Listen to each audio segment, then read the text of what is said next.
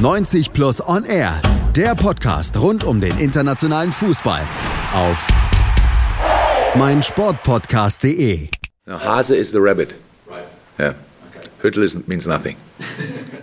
Jürgen Klopp war das, der den Journalisten in England schon einmal den Namen des neuen Trainers von Southampton erklärte. Und Ralf Hasenhüttel, der wird auch gleich bei uns noch Thema sein bei 90 Plus und R der Premier League Analyse. Mein Name ist Malte Asmus und mit dabei der England-Experte von 90 Plus, Chris McCarthy. Hallo Chris.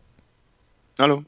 Aber bevor wir zu Hasenhüttel kommen, der ja auch erst am Wochenende seinen ersten Auftritt mit Southampton haben wird, schauen wir auf das Topmatch des 14. Spieltags. Manchester United empfing Arsenal. Am Ende ging es 2 zu 2 aus. War ein ziemlich wildes, turbulentes Spiel, in dem wir Chris äh, Manchester United anders als in den letzten Auftritten erlebten. Ja, das war ziemlich überraschend, denn ähm, letzte Woche haben wir noch über den wohl lethargischsten und schwächsten Auftritt der Mourinho-Ära gesprochen, zumindest in der ersten Halbzeit gegen Southampton, die erste halbe Stunde. Und umso überraschender war es, dass United gegen Arsenal plötzlich voller Energie war, sehr laufstark, sehr kampfstark, ähm, das Fußballerische war weiterhin nicht gerade ähm, schön anzusehen bei den Red Devils, aber dafür ähm, bekämpfte United Arsenal wirklich mit, mit anderen Mitteln und bewies dabei sehr viel äh, Engagement und äh, eine gute Trotzreaktion. Mhm. Und Arsenal dagegen wirkte ein bisschen müde nach dem ja doch am Ende recht furiosen Sieg im Derby gegen Tottenham. Ja, denn das, das Derby, da haben, glaube ich, beide Mannschaften, also Arsenal und Tottenham, sehr viel investiert und das war dann auch drei Tage später auch bei Arsenal zu spüren. Die, die Beine wirkten sehr müde und äh, sehr schwer ähm, und man merkte, dass Arsenal so ein bisschen auf dem Zahnfleisch ging und dementsprechend auch ein bisschen äh, Probleme mit der Konzentration hatte. Aber sie gingen trotzdem in Führung, weil ja, Manchester sich selbst einen einschenkte. José Mourinho hat es hinterher auch auf der Pressekonferenz gesagt bei diesem Spiel. Wir hätten vier Tore oder wir haben vier Tore Tore erzielt, sowohl die zwei des Gegners als auch die zwei eigenen von Manchester. Da kommen wir erstmal zum 0 zu 1, also zum Führungstreffer für Arsenal. Tatkräftige Mithilfe von De Gea.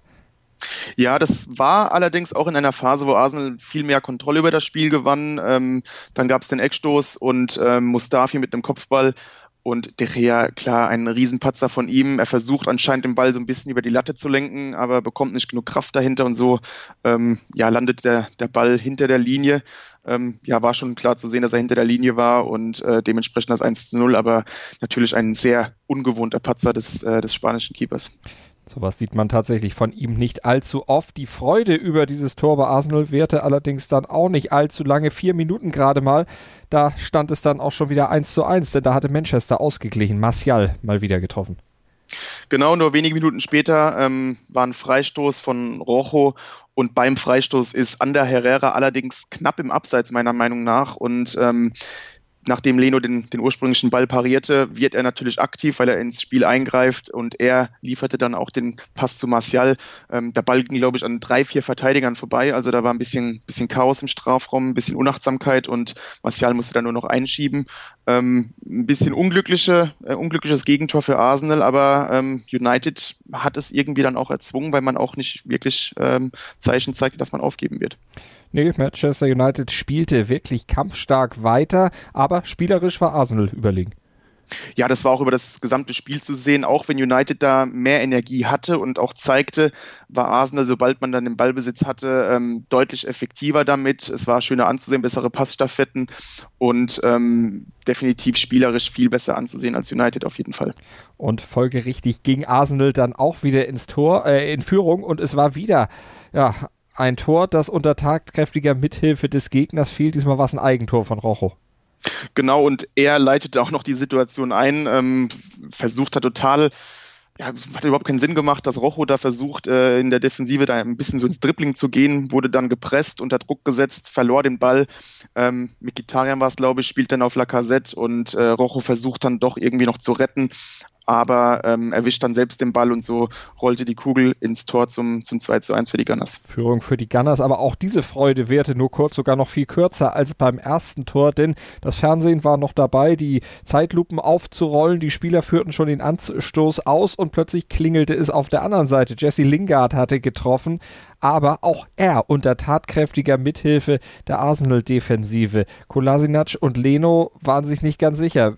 Kolasinac spielte zurück auf Leno, aber auch nur sehr halbherzig. Leno ging nicht hin, nimm du ihn, ich habe ihn sicher. Was war das für eine komische, kuriose Situation? Ja, das war einer von diesen ähm, zuvor angesprochenen Konzentrationsaussetzern, ähm, nur wenige Sekunden nach dem Anstoß. Das ist übrigens wirklich eine, eine gefährliche Zeit, weil man da noch ein bisschen auf der Euphoriewelle schwimmt. Ähm, und dann gewinnt Lukaku ein Kopfballduell gegen Sokrates, der Ball dopst dann im Strafraum auf und ähm, Kolasinac ist eindeutig näher am Ball, muss ihn dementsprechend auch einfach klären gibt dann so ein bisschen die Verantwortung an Leno weiter, sagt ihm, er soll ihn nehmen, aber das kannst du als Verteidiger natürlich nicht machen. Man dirigiert niemanden etwas zu tun, sondern man macht es selbst in solchen Situationen. Ähm, und dementsprechend sah das ziemlich unglücklich aus. Ein paar Abstimmungsprobleme waren da und da, da brachte man sich so ein bisschen äh, um den verdienten Lohn. Da hätte Leno wahrscheinlich Leo rufen sollen oder andersrum. Wie genau. auch immer. Auf jeden Fall 2 zu 2 und damit dann am Ende auch die Punkteteilung. Einer für Manchester, einer für Arsenal. José Mourinho, der sprach hinterher in der Pressekonferenz natürlich auch über das Spiel, erzählte nicht nur, dass eben alle vier Tore letztlich von United geschossen wurden, sondern wertete dieses Ergebnis dann auch und setzte es in Beziehung zu den Spielen der letzten Wochen. In the last four matches we didn't lose. Um, bad results, yes, bad results. The three draws were three bad results, but four matches we didn't lose. And before that we we lost against uh, uh, Manchester City, uh, everybody lose. And then before that, we had also a period where uh, we were um, playing in our limits. Also, mehr ist im Moment bei Manchester United nicht drin. Sie holen noch das Beste raus. Kann man das so verstehen? Ja, ähm, aber natürlich ist das oder darf das nicht die Ambition von Man United sein nach den großen Investitionen.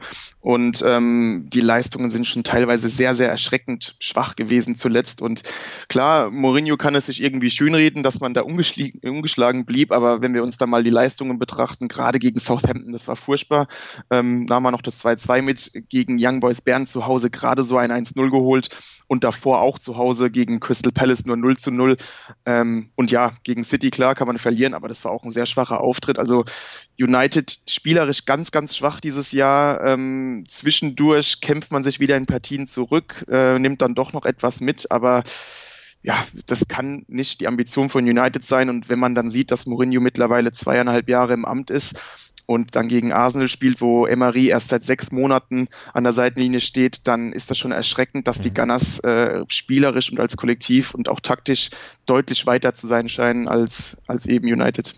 Und United damit eben nur Platz 8 in der Tabelle bei 23 Punkten. Arsenal Fünfter mit 31 Punkten und sie sind damit erstmal wieder weiter ungeschlagen. Also die Serie setzt sich dann auch noch ein bisschen weiter fort. Wie würdest du es insgesamt für Arsenal einschätzen, dieses Unentschieden? Ähm, es ist frustrierend, denke ich, aus Sicht der Gunners, weil man eben wirklich ein klares Chancenplus hatte gegen United und auch rein spielerisch die bessere Mannschaft war.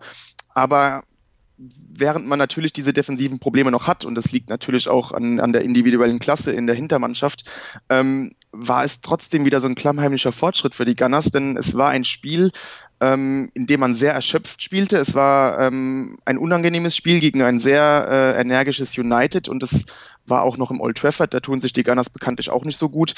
Und dann musste man noch während der Partie zwei äh, schwerere Verletzungen hinnehmen. Rob Holding, das sah ein bisschen nach Kreuzbandriss aus. Äh, Ramsey verletzte sich noch am Knöchel. Dann auch noch die, un, an, äh, die, die ungünstigen Zeitpunkte für die Gegentore. Also das waren alles so Faktoren, die so ein bisschen unangenehm sind. Und ähm, ich denke, in diesem Spiel konnte man wirklich sehen, dass die, die größte Verbesserung unter Emery äh, in, den, in den Köpfen stattgefunden hat. Und äh, Arsenal da deutlich reifer, selbstbewusster und mental stärker wirkt, bei so einem Spiel dann doch noch den Punkt mitzunehmen. Das haben sie am Ende eben auch gemacht. Allerdings mal wieder ohne Mesut Özil können wir jetzt fast jede Woche beibleiben und gucken, ob er im Kader steht oder nicht. Diesmal stand er wieder nicht im Kader und auch in England wird gerätselt. Warum nicht? Ja, also ich muss sagen, ich habe auch meine Zweifel. Ähm, das ist natürlich äh, vor allem, weil man äh, gegen Bournemouth bewusst auf ihn verzichtete aufgrund äh, von taktischen Umständen. Ähm, dann später zum Derby nicht im Kader aufgrund angeblicher Rückenbeschwerden. Äh, klar, es ist ein ungünstiger Zeitpunkt für sowas. Man kann da viel hineininterpretieren, würde da trotzdem nicht zu viel hineinlesen, auch weil ähm, Emery dann wirklich bestätigte, dass er wirklich Rückenprobleme schon länger hatte. Ja. Und wir hören auch immer wieder von Rückenproblemen bei Özil. Also, dass er jetzt gegen United nicht gespielt hatte, war, glaube ich, abzusehen. Aber trotzdem ist es natürlich sehr spannend zu beobachten, wie diese ganze Situation weitergeht. Denn so ganz grün scheinen sich Emery und Ösel wirklich nicht zu sein. Auf jeden Fall sind die Gunners fast grün. Die stehen mich fast auf einem der ersten vier Plätze punktgleich. Immerhin schon mal mit dem vierten, mit dem FC Chelsea. Und mit 31 Punkten liegen die beiden punktgleich. Nur Chelsea hat noch das bessere Torverhältnis, aber die haben am Spieltag 14 gepatzt, haben bei den Wolverhampton Wanderers verloren mit 1 zu 2. Chris, und das, obwohl sie eigentlich die Kontrolle über das Spiel hatten zu Beginn und auch in Führung gingen in der 18. Minute durch Loftus-Cheek. Ja, absolut. Also Chelsea war wirklich ähm, gerade in der ersten Halbzeit die, die dominantere Mannschaft, ähm, sehr viel Ballbesitz ähm, und ging dementsprechend auch verdient in Führung durch Loftus-Cheek. Ähm, danach weiß nicht, hat, hat so ein bisschen gewirkt, als ob Chelsea ein bisschen bequemer wird. Man hatte immer noch ein klares Übergewicht, aber die, die Chancen wurden nicht wirklich konsequent zu Ende gespielt und ähm, da hätte es, glaube ich, ein bisschen mehr Konzentration benötigt und ein bisschen mehr Willen, ähm, hier für die Entscheidung zu sorgen. Ja, binnen fünf Minuten oder vier Minuten wurde dann in der zweiten Hälfte das Spiel letztlich auf den Kopf gestellt. 59. Minute, erstmal war es Jimenez, der das 1 zu 1 besorgte. Ähm, genau, da, da ging zuvor ein, ein Ball von, ähm, war zuvor ein Ball von, von Gibbs White. Ähm, das Talent von Wolverhampton stand da zum ersten Mal in der Startaufstellung. Überragender Mann auf dem Platz, äh, tolles Auge für Jiménez, ähm, der dann mit tatkräftiger Unterstützung von Kepa das 1 zu 1 machte. Also Kepa muss den Ball auf jeden Fall halten, geht direkt auf ihn zu, auf seinen Körper und er lässt ihn irgendwie durchrutschen ähm, zum, zum Ausgleich. Äh, sehr, ja, sowieso ein sehr ähm, auffälliger Spieltag, was äh, Torwartpatzer angeht. Und dieses 1 zu 1 hat irgendwas bei Chelsea ja, gekillt, irgendeinen Schalter auf jeden Fall umgelegt. Sie kam nicht wieder zurück. Maurizio Sarri, der Trainer, der war hinterher auf der Pressekonferenz auch gerade ob dieser Tatsache ziemlich frustriert. We, we were uh, suddenly uh, another team without uh, the right distances, without uh, our football. I don't know why, but I am really very worried, not uh, for the result, but for the, the fact that uh, we didn't react to the first goal of the opponents. Abstände auf dem Spielfeld stimmten nicht mehr, die ganze Organisation und Ordnung war irgendwie durcheinander gebracht und eine Reaktion blieb aus. Warum? Ja, schwer zu sagen. Also die, die defensiven Probleme, sie wurden im ersten Teil der Saison irgendwie versteckt. Gegen Tottenham wurden sie dann mit einem Schlag entblößt und man hatte so ein bisschen das Gefühl, dass nach dem Gegentor gegen Wolverhampton Chelsea so ein bisschen Panik bekam, vielleicht auch ein bisschen an das Spiel gegen Tottenham dachte, wo man wirklich sehr viele Chancen zuließ. Ähm, darüber hinaus musste äh, Sari auch ein wenig rotieren, also da, da stimmte vielleicht ein bisschen auch die Abstimmung nicht. Äh, Christensen kam ins Spiel für Lewis und in dieser Phase direkt nach dem Tor, da, da wirkte Chelsea vogelwild, ähm, verlor auch total unnötig den Ball in der eigenen Hälfte, ähm, kam nicht in die Zweikämpfe rein und äh, ja, einfach, einfach mental total neben der Spur. Und William, der verlor dann auch noch einen ja, wichtigen Ball, der hatte ja vorher in der ersten Hälfte schon auch zwei gute Torchancen nicht nutzen können, verliert dann in der zweiten Hälfte den Ball und leitet damit letztlich den Konter ein, der Chelsea dann endgültig das Genick gebrochen hat. Genau, da konnten wir auch wieder, ähm, wie schon beim 1 zu 1, sehen, wie gut Wolverhampton auch wirklich Fußball spielen kann. Ähm, Doherty ähm, mit, dem, mit dem steilen Pass äh, durch den Strafraum auf, auf Jota, der das 2 zu 1 macht, äh, blitzschnell reagiert von, von Wolverhampton, toll rausgespielt und ähm, sowieso sehr interessant, dass Wolverhampton, ausgerechnet Wolverhampton, Chelsea dafür diese Nachlässigkeiten bestrafte, denn jede Woche sprechen wir eigentlich davon, dass dieser Ausnahmeaufsteiger sehr gut spielt, aber dass einfach noch die nötige Effizienz fehlt in der Defensive, aber vor allem in der Chancenverwertung. Und ausgerechnet gegen Chelsea jetzt braucht man zwei Schüsse aufs Tor, um gegen die Blues 2 zu 1 zu gewinnen. Also irgendwie ein bisschen paradox, das ganze Spiel. Und an diesem Sieg, da wurde dann auch nicht mehr gerüttelt. Chelsea versuchte zwar noch mal ein bisschen was nach vorne zu machen, aber auch da Organisation fehlte, richtig äh, das Offensivspiel kam da nicht zustande. Nee, es war, wie gesagt, äh, eine ganz komische Halbzeit für Chelsea. Ähm, es fehlte irgendwie die letzte Konzentration, der letzte Biss. Ähm, klar, es ist eine englische Woche, das ist für alle Mannschaften ein bisschen schwerer. Da werden oftmals Punkte liegen gelassen und darüber hinaus eben die angesprochene Rotation. Da merkte man, dass so ein bisschen das, äh, das Verständnis fehlte, weil eben Sari auch sehr, sehr ungerne ähm, rotiert. Deswegen fehlte vielleicht so ein bisschen die Eingespieltheit. Man kann gegen Wolverhampton verlieren, vor allem bei Wolverhampton ist eine gute Mannschaft, aber Sari wird trotzdem, wie er selbst sagte, ein bisschen besorgt sein, dass man dann sobald man auf die, auf die Stammelf äh, verzichten muss, dann dermaßen sozusagen ein bisschen auseinanderbröselt. Und Chelsea muss jetzt eben aufpassen, weil hinter ihnen die Gunners drücken. Punktgleich sind sie schon mit Chelsea und Chelsea selbst hat zwei Punkte Rückstand auf Tottenham, auf die Spurs, die unter der Woche mit 3 zu 1 gegen Southampton gewonnen haben. Und das bringt uns zum nächsten Thema, nämlich zum FC Southampton, der ja den Trainer gewechselt hat. Und dort übernimmt jetzt Ralf Hasenhüttel. Und darüber sprechen wir gleich. Nach einer kurzen Pause, dann sind wir zurück hier bei der Premier League Analyse bei meinsportpodcast.de. Sport für die Ohren. In deinem Podcatcher und auf meinsportpodcast.de. Sportplatz mit Malta Asmus und Andreas Thies. Täglich neue Podcasts aus der Welt des Sports. Von Airhockey bis Zehnkampf. Berichterstattungen, Interviews und Fakten. Sportplatz auf meinsportpodcast.de. 90 Plus on Air, die Premier League Analyse mit Malta Asmus und Chris McCarthy und wir schauen auf Southampton. Die haben unter der Woche in der englischen Woche am 14. Spieltag mit 1 zu 3 bei den Tottenham Hotspurs verloren und das mit einem Interimscoach. Mark Hughes, der musste ja nach dem 2 zu 2 gegen Manchester United vom Wochenende seinen Platz räumen und der neue Mann, der steht ja auch schon fest seit gestern. Ralf Hasenhüttel wird das Amt bei den Saints übernehmen, am Wochenende dann schon beim nächsten Spiel auf der Bank sitzen. Ja, Chris, was ist bei Southampton passiert? Eine Mannschaft, die ja durchaus Ambitionen hatte, die seit Jahren gelobt wird für ihre Nachwuchsarbeit, die unter Maurizio Pochettino ja auch sehr gut mitmischte, im erweiterten Kreis der Mannschaften, im oberen Mittelfeld sogar mitmischte. Was ist seitdem passiert, seit Pochettino ausgerechnet zu den Spurs ging? Ja, ziemlich vieles, ähm, beziehungsweise ziemlich wenig ist passiert bei den Saints, ähm, vor allem was ähm, ja, die Vereinsführung angeht. Also da waren die Besitzer ähm, nicht gerade gewillt, viel zu investieren. Deswegen war man auch immer sehr auf die eigene Jugend ähm, angewiesen. Aber in den letzten Jahren blieb da das ganz große Talent ein wenig aus. Äh, wenn wir da an früher denken, da war ja natürlich einiges dabei. Ein, ein Gareth Bale, ein Chamberlain, ein Walcott. Ähm, da war da waren viele Talente dabei, die hervorkamen. Das ist ein bisschen ausgeblieben zuletzt. Und wie gesagt, dann fehlte auch noch die Unterstützung auf dem Transfermarkt. Ähm, beispielsweise ein Van Dijk wurde bis heute nicht äh, ersetzt, trotz dieser, dieser hohen Ablösesumme.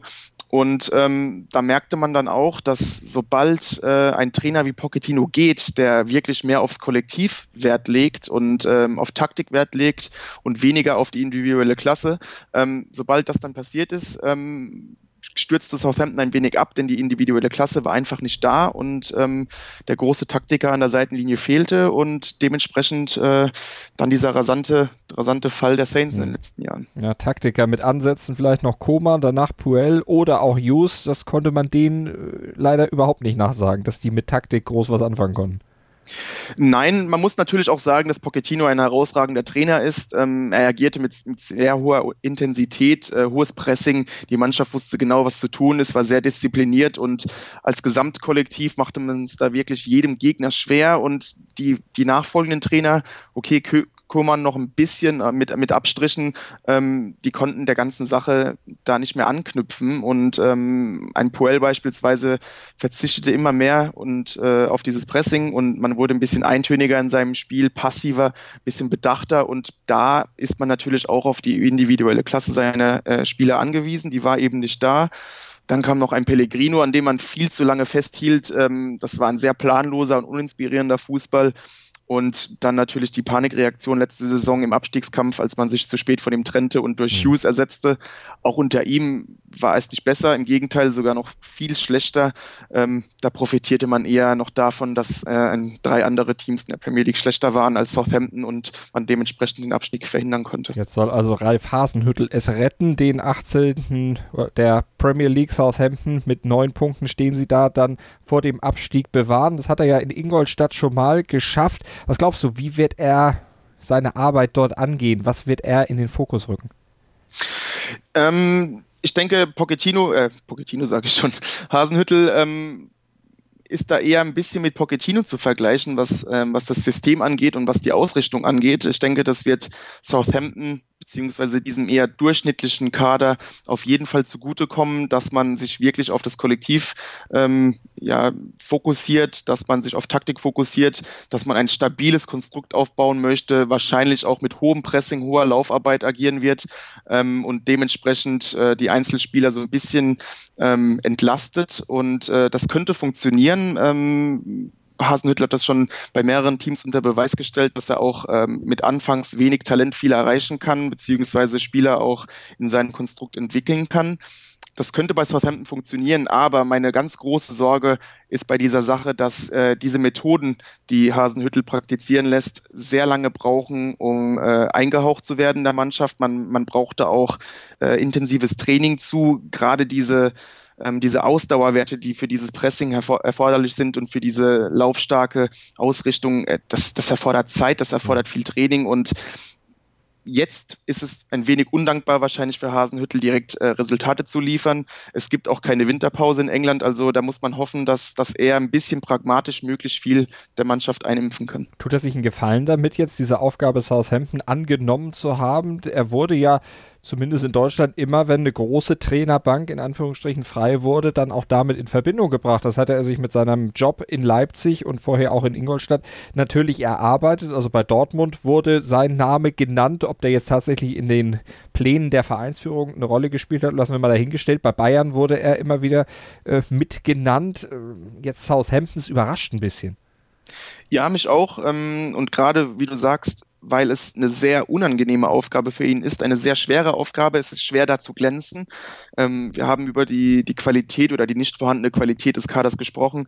Darüber hinaus sind im Winter eigentlich auch keine großen Verpflichtungen zu erwarten, wenn Southampton sich da treu bleibt. Wer weiß, ob es da irgendwelche Absprachen gab, ehe ähm, Hasenhüttel der, dem, dem Engagement da zustimmte.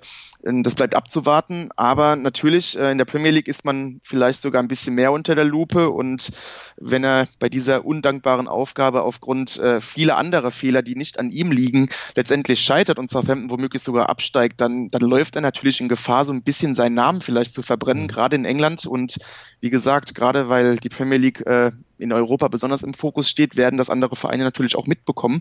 Und äh, dementsprechend hat sich Hasenhüttel da wirklich eine sehr, sehr anspruchsvolle Aufgabe ausgesucht. Andererseits, wenn es funktioniert, dann steht ihm dann vielleicht auch sogar in England die ein oder andere Trainerbank offen. Also von daher muss er gucken, wie er das Ganze dann in den nächsten Wochen angeht. Wir sind gespannt, werden das Ganze natürlich ausführlich verfolgen. Auch hier bei 90 Plus an R der Premier League Analyse haben wir das im Blick. Und da haben wir nach einer kurzen Pause noch die weiteren Ergebnisse des 14. Spieltags im Blick. Wir kommen nämlich ja auch noch, das wisst ihr, wenn ihr regelmäßig reinhört, zu den 90 Plus Awards und die gibt es nach einer kurzen Pause.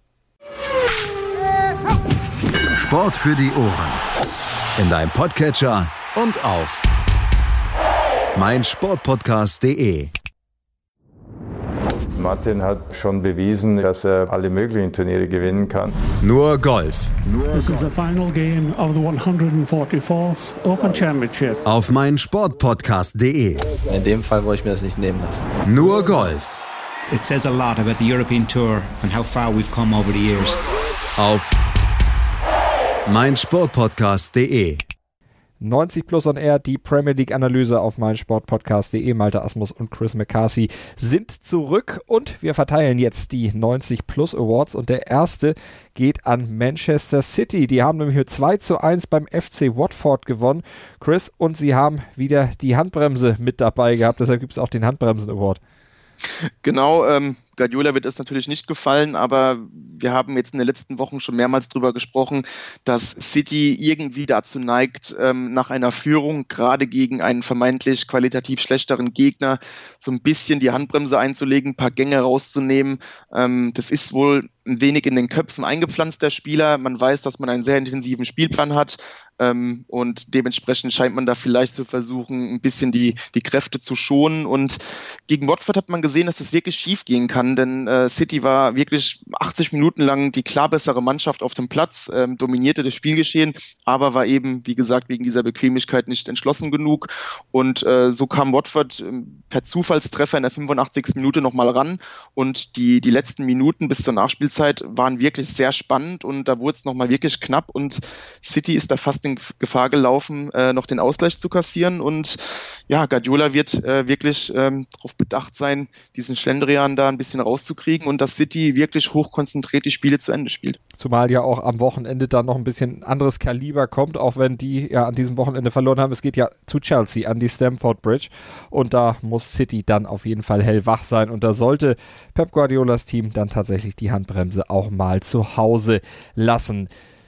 Der nächste Award bei uns geht an den FC Liverpool und die haben es geschafft, sich äh, Moment, Moment, Moment, da, auswärts durchzusetzen mit 3 zu 1 beim FC Burnley und das Sie haben es zumindest versucht. Zunächst erstmal ohne Stars, aber so ganz geht's nicht ohne Stars und so heißt auch der Award.